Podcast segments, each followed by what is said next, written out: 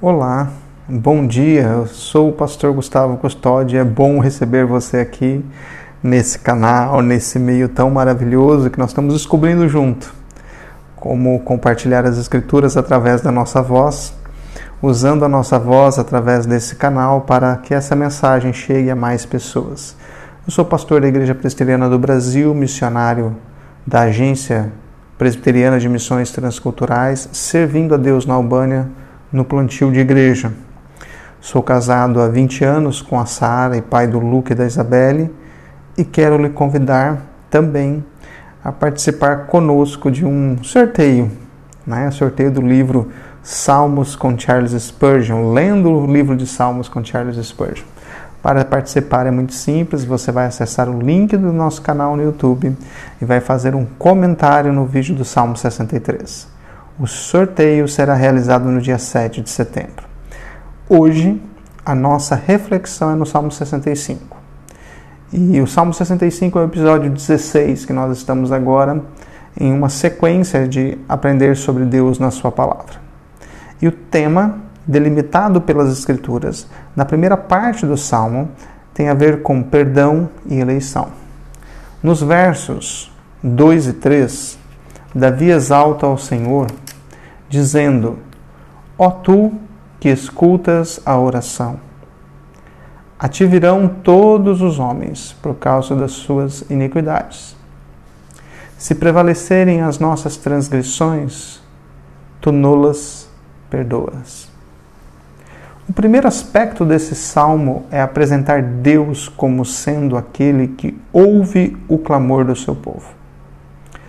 Em segundo lugar, é apresentar este povo que é atraído a Deus e que, vindo a Deus, vem para confessar as suas transgressões.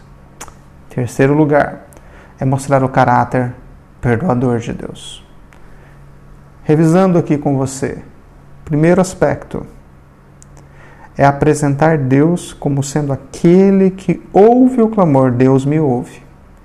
Em segundo lugar, é mostrar que eu sou atraído por esse Deus, para ir a Ele confessar as minhas transgressões, deixar os meus pecados.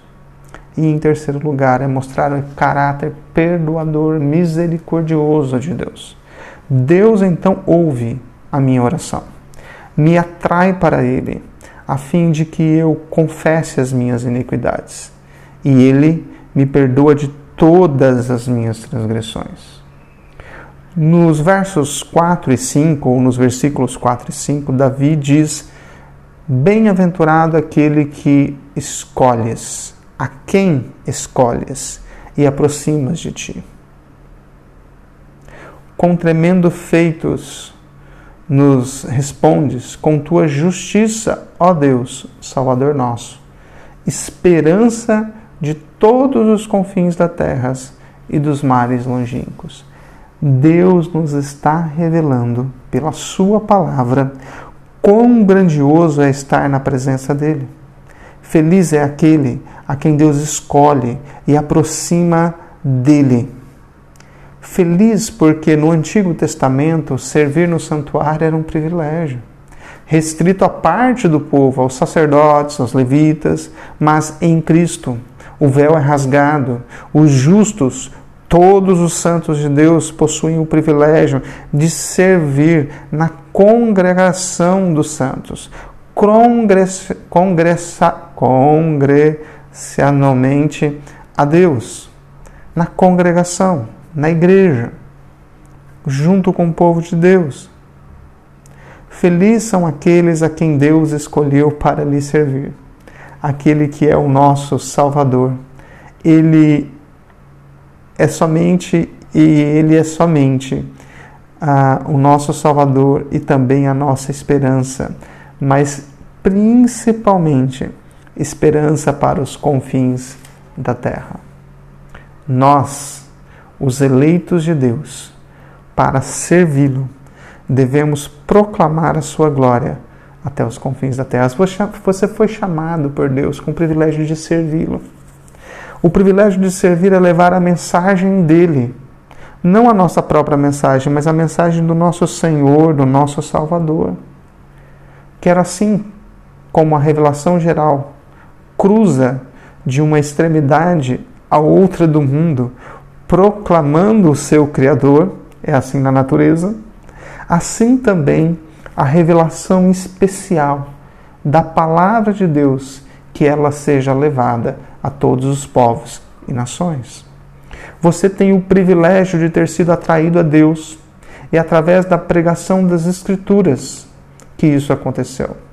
E você pode ser agora instrumento de Deus na congregação dos santos, na igreja, para que a mensagem do Evangelho alcance as nações. Eu quero desejar para você que Deus lhe abençoe muito. Você já é um abençoado porque Deus o salvou. Você já é um abençoado porque Deus te deu a oportunidade de servi-lo.